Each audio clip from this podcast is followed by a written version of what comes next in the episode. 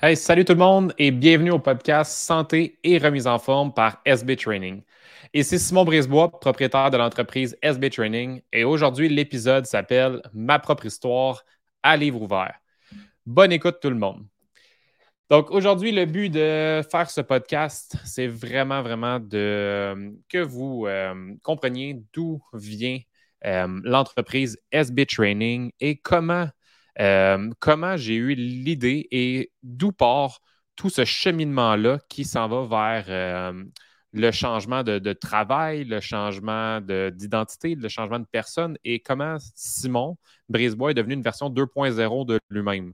Inquiétez-vous pas, je ne parlerai pas à la troisième personne euh, aujourd'hui. Ça serait un peu bizarre comme podcast, mais je vais quand même tout de même vous euh, raconter mon histoire et je vais retourner euh, très, très, très, très jeune âge à mes trois ans. Donc, depuis l'âge de trois ans, je suis un hyperactif, passionné des sports, baseball, hockey, tout ce qui se joue, tout ce qui, est quelque chose qui je, fais créer des sports même. L'important, c'était d'avoir du plaisir avec mes amis, ma famille. Et mes deux sports principaux étaient le hockey et le baseball. Donc, toute mon enfance, j'ai bougé grâce à mes parents euh, qui m'ont vraiment supporté dans, le sport et qui m'ont appris euh, dès le jeune âge que c'était important d'être euh, actif. et j'étais le genre de, personne qui pouvait passer des journées, des journées, deux journées entières à l'extérieur à m'amuser avec, avec mes amis et on était presque à me forcer pour rentrer dans la maison. Euh, à 7 ans, 7 ans, 8 ans, 9 ans, 10 ans, j'étais au primaire, à l'âge primaire. J'ai dit à mon enseignante d'éducation physique que plus tard, j'allais faire son travail. Déjà là, à, son, à ce si jeune âge, je savais déjà que j'allais être dans le milieu sportif. Puis j'étais même allé la voir pour lui dire euh, est-ce que euh, Louise, elle s'appelait Louise, mon enseignante en éducation physique au primaire, que je remercie encore une fois, c'était une super enseignante. J'avais dit, est-ce que Louise t'es payée en ce moment pour faire euh, le travail que tu fais? C'est quand même drôle venant de la, bouche d'un jeune, enfant. Elle m'a dit, ben oui, je suis payée. Pourquoi? Je dis, fait que tu es payée à, en ce moment, bouger avec nous et faire du sport. Fait que j'ai dit, c'est ça que je veux faire plus tard. Euh, puis j'ai quand même enseigné pendant quelques années, mais ça, on va en parler plus tard. J'étais genre de, petit gars qui était à l'extérieur puis mes parents devaient forcer pour rentrer à la maison parce que sinon, ben, je pouvais passer des journées à l'extérieur puis j'aurais même skippé les repas euh, pour ne pas rentrer. Mais même arrivé des fois, euh, anecdote cocasse qu'on va, on va partager en, en podcast aujourd'hui avec vous, mais il m'est même arrivé que de m'échapper, hein, faire pipi dans mes culottes pour ne euh, pas perdre de temps. Donc, euh, pour moi, le rentrer dedans puis aller faire mes besoins ou whatever, c'était une perte de temps. Donc, j'aimais mieux être à l'extérieur, profiter puis euh, d'être avec mes chums. inquiétez-vous pas, ça m'était pas arrivé plusieurs fois. Par après, j'ai compris que ça se faisait très bien à l'extérieur, hein, les boys avec nos bisounes. Donc, j'ai pu rester après à l'extérieur puis ne pas perdre de temps. Fast forward jusqu'à mes 12 ans. Donc, à mes 12 ans, euh, on parle de plus d'âge euh, au niveau secondaire. Euh, je parle pas de genre avec mes parents, puis je cherche une, euh, une solution pour faire de l'argent. Donc, j'aimerais ça commencer à ramasser des sous. Petite gorgée de café. Donc, je cherche une, une, solution pour faire des sous. Et ce qui me vient en tête, c'est je regarde ce que mon père fait. Donc, mon père travaille chez Puro Later. Euh, OK, qu'est-ce que je peux faire là-dedans? Rien. Euh, pour, mon si jeune âge, mon père coupe son gazon. Je suis comme, hey, peut-être que je pourrais commencer à couper euh, des gazons. Fait que je commence à me pratiquer à la maison, coupe le gazon de mes parents. Puis après ça, dans le fond, je vais voir mon voisin en face, puis je lui offre, dans le fond, de commencer à à tondre son gazon. Donc, euh, Marc me dit ben oui, euh, tu peux commencer à, à, tondre mon gazon. Puis là, je commence à avoir un échange d'un service en, fonction de l'argent. Donc là, je commence à faire de l'argent. Puis là, je dis hey, dans une journée, je n'ai pas besoin de tondre juste un gazon. Je suis prêt à aller voir, euh, voir d'autres gens, puis tourner, puis pas tourner, mais tondre d'autres gazons. Fait que j'ai commencé à faire du porte-à-porte pour trouver des contrats de gazon. Fait que euh, je réussis à avoir quelques petits contrats de gazon, mais tu sais, j'ai pas un trailer, un char pour me changer de place. Fait que ça restait sur la rue. Puis après ça, ben, l'hyperactif de 12 ans essaie de trouver une solution pour rentabiliser l'argent et le temps. Donc, c'est à partir de ce moment-là que j'ai commencé à tondre des gazons en courant. Donc, euh, j'étais le gars qui se promenait dans ma couche en tondant des, des, gazons à la course. Donc, je faisais mon cardio déjà à mon si jeune âge en faisant mon gazon. Bien sûr, je m'assurais que ça soit bien fait, mais je faisais ça de façon rapide et efficace. Après ça, j'ai commencé à arbitrer, euh, garder, donc tous les petits jobs euh, étudiantes qu'on peut faire pour ramasser des sous. Euh, puis à 15 ans, j'ai commencé à avoir ma première vraie job qui était de travailler. J'avais deux jobs. Dans le fond, je travaillais chez Ultramar et à, la pépinière de Mascouche. Puis je, là, je commençais à avoir du fun avec ça. Donc, euh, pépinière, hein, je réussissais à aller me chercher un petit type parce que j'étais gentil. Puis j'allais livrer les, euh, les, commandes de terre aux, voitures. Ultramar, euh, ça allait bien aussi, mais c'était pas la job de l'heure où j'avais du plaisir. J'aimais bien le service à la clientèle, de parler avec les gens. Toujours été quelqu'un avec de l'entre-gens qui aimait parler au monde. Donc, ça, j'aimais ça d'Ultramar.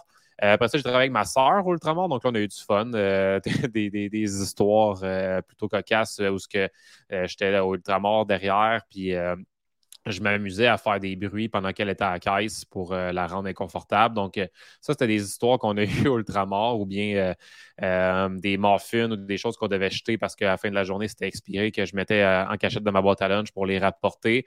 C'était pas du vol, on allait les jeter. Mais non, on a une couple de belles histoires là-bas. Après ça, j'ai fait aussi, euh, donc Ultramar, euh, j'arbitrais au baseball, travaillais à la pépinière, puis j'ai commencé à, faire du porte-à-porte. Donc, euh, tu vois que déjà là, du haut de mes 15 ans, je faisais plusieurs jobs pour avoir des sous.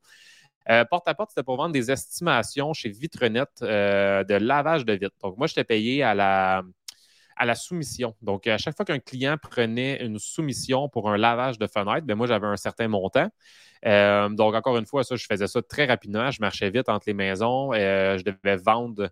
Euh, je n'avais rien à vendre en tant que tel, mais je devais vendre ma personne puis essayer de, faire en sorte que le monde veuille prendre une, soumission avec Vitrenet. C'est de cette façon-là que je réussissais à, avoir des sous. Donc, ça, c'était mes jobs que je faisais à l'âge de 15 ans. Mais côté amoureux, il m'est arrivé quelque chose dans, mon année de 15 ans. J'ai rencontré ma femme. Donc, euh, Cynthia, qui euh, travaille aussi dans mon entreprise maintenant, euh, qui est la maman de mes, deux jeunes filles, Livia et Juliette. Donc, ça fait plus de 15 ans qu'on est ensemble. Mais oui, secondaire 4, j'ai rencontré la, femme de ma vie, donc c'est assez jeune. Donc, ça a été comme une grosse année, donc 15, 16, 17, plusieurs grosses années, jusqu'à temps que je termine mon secondaire. Après ça, je sais que je vais être professeur d'éducation physique. Donc, je sais où ce que je m'en vais. Je n'ai pas besoin de faire mes sciences nature. Je m'en vais en sciences humaines au cégep. Euh, moi, je fais du sport de haut niveau depuis que je suis jeune. Donc, euh, à l'âge de 15 ans, je joue dans le baseball élite. Donc, on appelait ça les ailes du Québec. Après ça, junior élite. Et euh, après ça, on a fait l'ABC. Donc, l'ABC, c'était les meilleurs joueurs au Québec. Puis, c'était pendant le cégep. Donc, mon cégep, à place de le faire en deux ans, j'ai dû le faire en trois ans avec euh, l'Alliance Sport-Études. Donc, mes trois années que j'ai faites au cégep, c'était au cégep Huntsic, puis je m'entraînais en face euh, au centre Claude Rebillard. Donc, ça, c'était super. On avait juste à traverser, puis euh, de cette façon-là, on pouvait faire notre, notre baseball de 3 h à 6 h du lundi au vendredi, plus des tournois les fins de semaine, puis j'étais bien, bien intense dans le baseball. Donc, je finis mon cégep en trois ans comme prévu, donc beaucoup de plaisir avec mon baseball.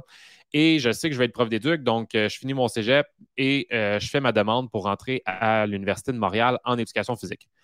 Euh, à l'Université de Montréal, ils demandaient une très haute cotère comparativement à Sherbrooke ou dans les autres universités, puis je n'étais pas celui qui avait la cotère la plus élevée. Je réussissais très bien quand même, mais j'étais quand même assez borderline pour la cotère de Montréal qui était assez élevée.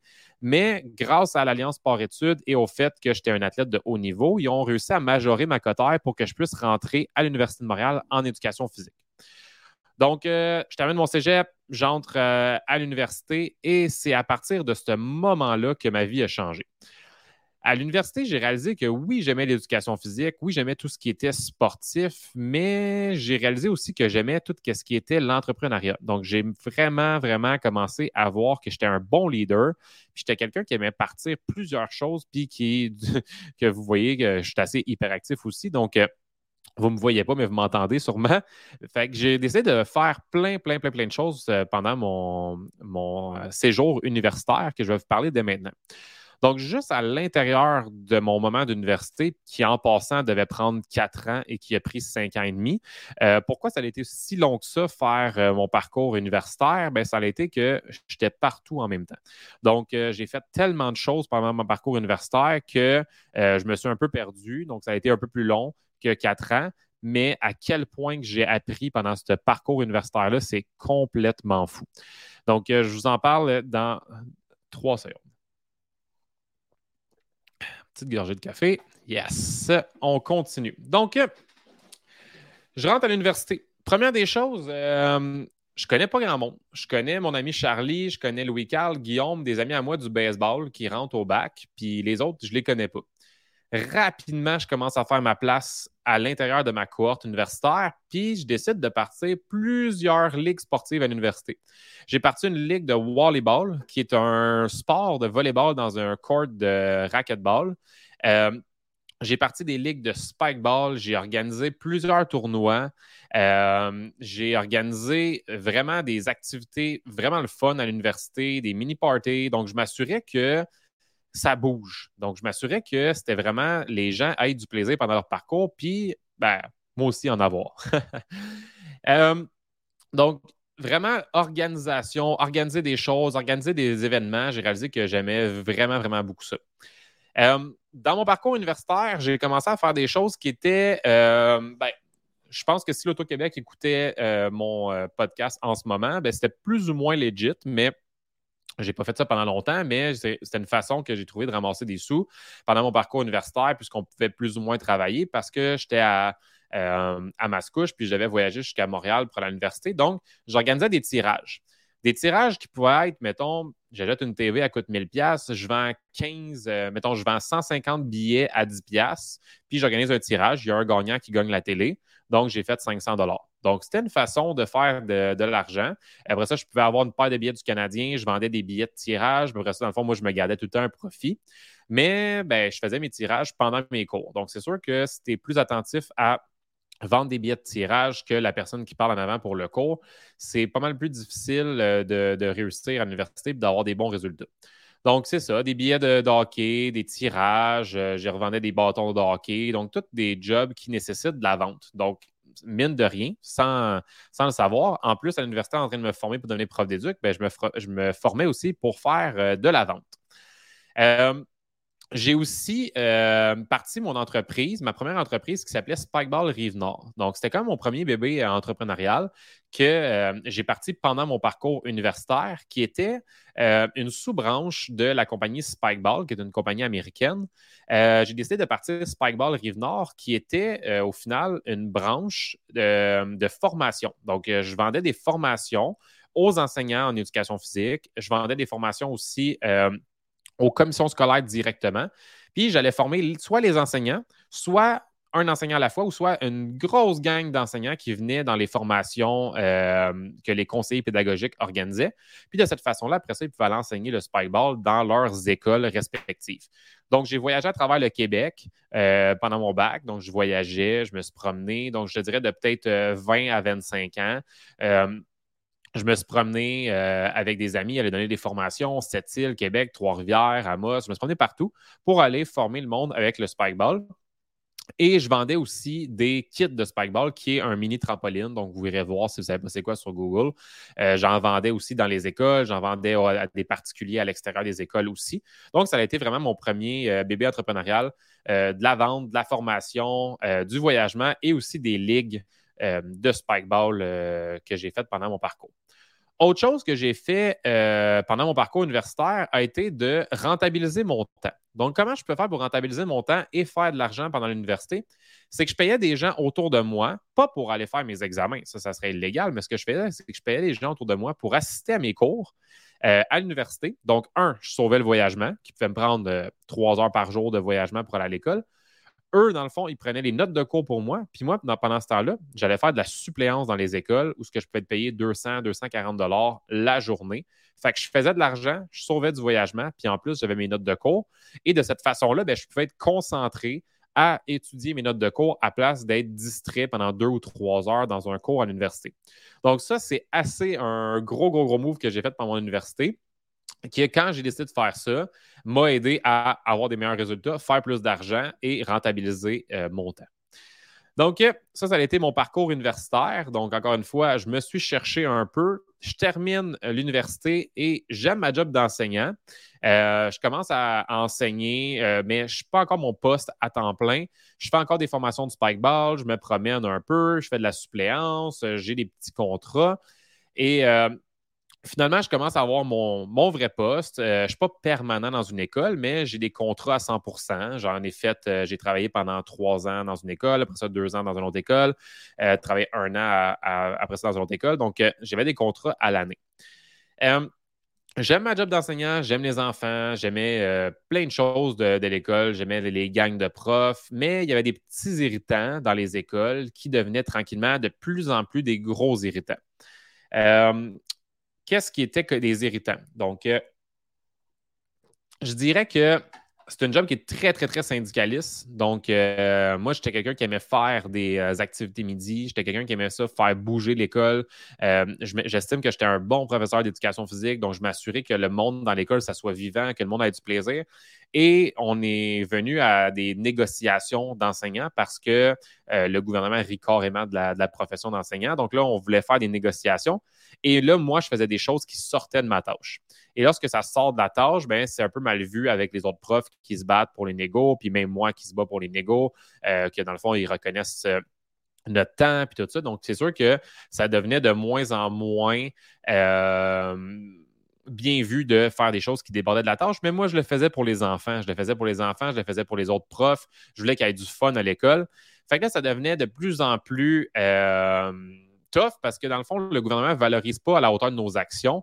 Puis c'est à ce moment-là que je commençais à me poser des questions. Est-ce que je vais vraiment faire ça toute ma vie? Puis là, boum, la pandémie. La pandémie, elle arrive. Et là, ça devient complètement, complètement absurde dans les écoles. Le masque, pas de masque, le masque en éduque, pas de masque en éduque, masque en haut du nez, masque en bas du nez, masque quand tu es debout, masque quand tu es assis. Euh, là, s'ils vendent un peu plus, top, en tout cas, on n'embarquera pas sur le principe de la pandémie, mais dans les écoles, ça a été tough. Euh, une journée, OK, on ferme, les enfants, on les envoie à la maison, livraison de laptop, livraison d'iPad. Euh, je reviendrai pas là-dedans parce que je vais faire des boutons, mais c'était vraiment, vraiment, vraiment de la merde dans le système scolaire quand euh, je ne dis pas que c'était pas de la merde ailleurs, mais dans le système scolaire, ça a été vraiment, vraiment mal géré. C'était terrible quand la pandémie est arrivée. Fait que là, je suis un peu incertain de ma job. Je suis un peu incertain de où je m'en vais avec ça. Puis là, avec la pandémie, tu me coupes de ce, ce que je vis, ce que j'aime le plus, les liens sociaux. Tu me coupes de mes liens sociaux, tu me coupes de ma famille. J'ai plus le droit d'aller voir ma famille. Si je vais les voir, c'est en cachette. Euh, l'école, ça devient de moins en moins plaisant. Euh, les mauvaises habitudes, ils ressortent. L'alcool, euh, les chips, la malbouffe, plus fatigué, Netflix, TikTok, euh, toutes les mauvaises habitudes qui embarquent. Je pense vraiment que j'ai fait une dépression pendant la pandémie. Puis ça, ça a été vraiment quelque chose de, plus rough. jamais j'ai été voir un médecin, whatever, fait diagnostiquer, mais j'avais plus de fun à faire rien qu'avant j'aimais. Donc, j'avais plus de fun à m'entraîner, j'avais plus de fun à faire du sport. même si j'avais eu du fun à faire du sport, on n'avait pas le droit d'en faire tu m'enlèves mes liens sociaux. Fait que ça a été vraiment une période tough euh, pour moi, puis vraiment une période tough pour plusieurs personnes autour de moi. Mais là, aujourd'hui, je parle de, mon histoire, donc ça a été vraiment euh, une période qui n'a pas été facile, la pandémie. Euh, la seule chose qui avait de positif, c'est qu'on est tous en santé. Donc, ma femme est en santé, moi, ma fille Livia.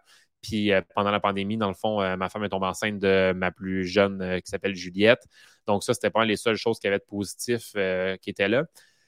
Fast forward, janvier 2022. Donc, euh, janvier 2022, encore une fois, euh, donc, euh, c'est ça, pandémie, on est, on est là-dedans, tout ça. Puis là, un matin, je m'en vais travailler, puis j'ai mal aux pieds. Donc, je m'en vais travailler pareil. Je pense que je me suis peut-être foulé à la cheville, j'ai peut-être mal dormi, peut-être dormi sur mon pied, whatever. Mais ce que je savais pas, c'est qu'en revenant de la job, mon pied rentrait même plus dans mon soulier, puis je comprends pas pourquoi, puis euh, je boitais, puis tout ça. Fait que ma blonde a dit ben va, va consulter vos médecins. Ben non, il n'y a rien là. C'est sûr ça va. C'est la grosse négligence. Finalement, je vais au médecin, puis le médecin, il m'annonce que euh, je fais de la haute pression. Après ça, il me fait des tests, tout ça, puis il me dit Tu as la goutte. Fait que là, je suis comme What the fuck, c'est quoi ça, la goutte? J'avais jamais entendu parler de ça, la goutte. Ça me disait absolument rien. Et là, je dis, ben, j'ai peut-être mal compris, c'est quoi ça, la goutte? Ben, elle me dit, ça, c'est causé par soit l'alcool, soit la haute pression, soit l'alimentation, plein de choses qui peuvent, causer la goutte, mais elle ne mentionne pas que je suis en bon point. Je mesurais six pieds bien flat à 267 livres à ce moment-là. Puis, elle ne mentionne pas que l'embonpoint n'aide pas pour la tension, pour ma haute pression, tout ça, mais elle ne me le dit pas. Puis là, moi, je dis, regarde, il va faire le dire de sa bouche. Elle me le dit, il va me prendre en main. Est-ce que la euh, haute pression puis la goutte peut être causée par euh, l'obésité ou, euh, dans le fond, le surpoids? Elle me dit, ben, c'est sûr que ça l'aide pas. Je suis comme, merci beaucoup. Comme, pourquoi merci beaucoup? Je suis comme, c'est la claque que ça me prenait en face, puis c'est là que je pars. Fait que je reviens dans la voiture, j'appelle ma blonde, j'y explique que j'ai la goutte, puis que c'est un point tournant dans ma vie, puis ça suffit, puis je décide de me prendre en main. Puis je décide de forger mon why, qui est de montrer l'exemple à ma fille Livia, puis que d'être un papa actif et en santé, parce que j'ai goût de vivre heureux, aux côtés de ma famille. Puis depuis ce jour-là, janvier 2022, à chaque fois que c'est difficile, je fais juste repenser à ce why-là. Puis c'est tellement puissant que grâce à ce why-là, je me lève le matin, je me lève euh, tôt, je me lève motivé, je commence mes journées, je suis en feu. Puis je prends action de jour en jour depuis janvier 2022. Et c'est ce qui me permet d'être une version 2.0 de moi et qui permet d'être une meilleure version à chaque jour et de continuer à pousser. Donc, en janvier 2022, je trouve mon why. Je décide de prendre action. J'engage un coach trois mois au gym Fit Form à Mascouche pour une transformation. Je vous avoue qu'au début, c'était dur parce que j'ai toujours été un athlète de haut niveau. Euh, le monde me connaît à Mascouche euh, à cause du baseball tout ça. Puis, je suis vraiment out of shape. Je suis vraiment out of shape. Puis, j'ai pas le goût d'avoir des commentaires des autres, tout ça. Fait que, tu sais, j'essaie de, de, regarder à gauche, à droite. J'espérais que personne ne me reconnaisse. Fait que j'étais pas fier de moi, de mon image, de euh, mon apparence. Fait que j'y vais pareil, puis je décide que mon why est puissant, puis je continue quand même. Le défi au début, c'était de trouver le bon moment pour faire fitter mon entraînement dans mon horaire, parce qu'au début, c'était le soir, parce que j'enseignais encore, bien sûr. Puis après ça, ça a été à très tôt le matin, avant d'aller enseigner. Ça a été vraiment mon meilleur moment. Puis ce qui m'a vraiment aidé à, réussir puis à continuer à rester euh, sur la track, ça a été d'être redevable. Donc, j'ai été redevable envers mon coach, envers le processus, envers le monde autour de moi que je leur ai dit que je faisais ce processus de remise en forme, puis de tracker mes résultats. Je le marquais, je marquais mes charges, je marquais dans Strava, MyFitnessPal pour la nourriture. Euh, parler aux autres de mon processus pour être redevable envers le plus de gens possible autour de moi, c'est des choses qui m'ont vraiment, vraiment, vraiment aidé. Fait que là, je commence tranquillement, pas vite, je perds du poids, euh, je commence à avoir du fun à m'entraîner, je commence à avoir du fun à faire ce processus-là. On est au mois de janvier, j'ai du fun là-dedans. Puis, tu sais, j'ai des qualifications à cause de mon bac en enseignement en éducation physique. J'ai fait des cours de kinésiologie, j'ai des formations là-dedans. Puis là, je me dis, hey, je pense que je vais en même temps de ma remise en forme, mais je m'intéressais à ça. Fait que j'ai dit, je vais lire plus là-dessus, puis je vais faire mes formations euh, juste pour le fun d'entraîneur, pour devenir un entraîneur. Fait que je m'inscris à l'Académie Quantum. Je décide de commencer à faire mes, euh, mes formations. Puis, dans le fond, je commence à faire des posts sur Facebook, des choses qui sont motivantes, des stories sur Instagram, juste des choses pour motiver le monde autour de moi, mais jamais, jamais, jamais dans l'idée de peut-être faire un, devenir un coach ou whatever. C'était vraiment juste pour moi personnellement. Fait que euh, janvier, février, mars, je perds du poids, je fais des posts à gauche, à droite. Puis quand je termine ma formation, avril 2022, je dis Hey, je termine ma formation, j'ai perdu 25 livres déjà. Je pense que j'aimerais ça peut-être faire la même chose que je viens de faire là avec cinq personnes autour de moi gratuitement pour essayer de transformer leur vie en trois mois puis voir si j'aime ça. Juste faire un test. Puis encore une fois, je ne vais pas charger ça à personne. Je venais de sortir, je venais de, de commencer là-dedans. Puis il y avait un gros, gros, gros, gros, gros sentiment d'imposteur là-dedans. Fait que j'ai dit, garde, je vais, euh, je vais prendre cinq personnes gratuitement autour de moi, puis je vais les aider à transformer leur vie. Je viens de transformer la mienne en trois mois, puis je continue encore. Puis j'ai eu du fun dans le processus.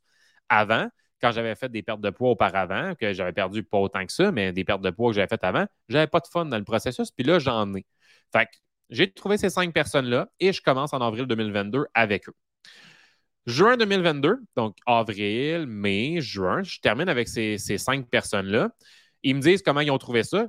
Les cinq ont vraiment aimé ça. Ils ont aimé la façon que j'ai travaillé. Ils ont aimé la façon que je les ai accompagnés. Ils me donnent des, euh, conseils constructifs, tout ça. Fait que là, je suis comme, hey, peut-être de quoi faire avec ça.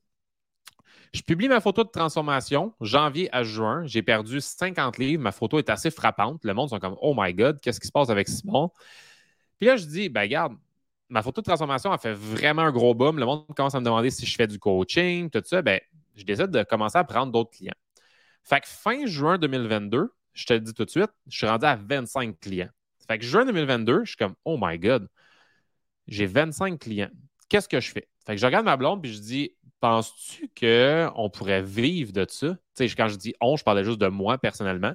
On pourrait-tu vivre de ça? là, on est comme vraiment pas sûr. Euh, là, j'ai 25 clients, mais je ne suis même pas à 100% là-dedans. Fait que je me dis, imagine que je me lance à 100% là-dedans, qu'est-ce que ça pourrait faire? Fait que là, j'en parle autour de moi. Tout le monde me dit, ben, je pense pas que c'est une bonne idée. Euh, je veux dire, tu as, un fonds de pension, euh, tu as, une job assurée à chaque année. L'année prochaine, tu signes ta permanence. Fait je te dirais qu'il n'y a pas grand monde qui était d'accord avec ça. Il y a beaucoup de monde autour de moi qui sont euh, Ouais, euh, fonds de pension, euh, fonds de pension, fonds de pension, les avantages, pense aux avantages, pense à, ta retraite, pense à ça. Fait que là, je prends les informations à gauche, je prends les informations à droite, puis je décide de faire fuck off, je le fais. Puis je me lance. Je me lance dans le vide. Je me lance dans le vide, mais pas tant dans le vide parce que j'en avais déjà fait par le passé de la vente. Donc là, je savais que je devais vendre un service. Je ne vends pas une bébelle, je ne vends pas un gadget, je vends pas. Euh, je vends un service, je vends une transformation, je vends de la santé, je vends du bien-être. Donc, je me dis, il ne faut pas que je le perçoive comme de la vente. Il faut, que je perçoive que je vais vendre une, relation d'aide. Je vais vendre un service qui va aider les gens à devenir une meilleure version d'eux-mêmes. Fait quand j'ai fait ce switch de mindset-là, que je vais dire, OK, maintenant, je vais aider les gens à devenir des meilleures versions d'eux-mêmes, j'ai vraiment eu de la facilité à vendre. Puis c'est de cette façon-là que, à la fin de juin, j'avais déjà 25 clients. Fait que 25 clients pour moi qui étaient vraiment beaucoup.